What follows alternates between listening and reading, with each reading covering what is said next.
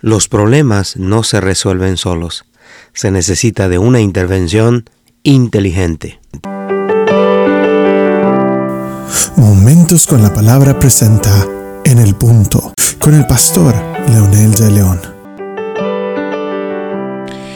La situación de la familia, como en toda sociedad, siempre hay dos pactando y, por supuesto, dos trabajando para que esa empresa se construya. En el matrimonio se necesita aprender a gestionar los problemas. Y este es el mayor conflicto y el mayor desafío de todos los seres humanos sobre la Tierra, precisamente porque somos diferentes. Por lo tanto, una de las amenazas que tenemos es a eh, encontrar la razón de los conflictos. ¿Por qué razón? Porque cada uno quiere dar su punto de vista. Cada uno quiere desde su propia perspectiva decir cuál es la solución. Sin embargo, no necesariamente lo que uno piensa, lo que uno dice es la solución.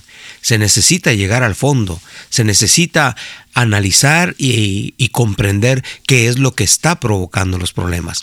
Por esa razón hay tres principios que eh, quiero compartir en esta hora. Primero, eh, necesita diferenciar entre emociones e inteligencia.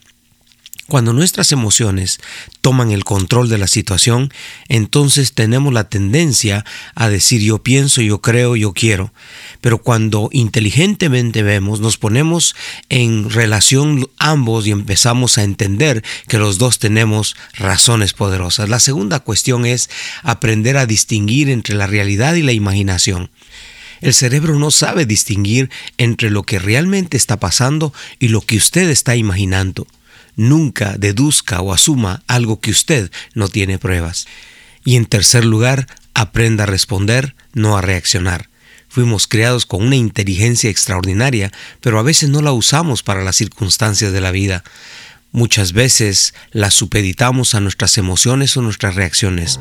Por lo tanto, es importante poner atención a lo que está sucediendo e inteligentemente enfrentarlo con la sabiduría y la gracia de Dios.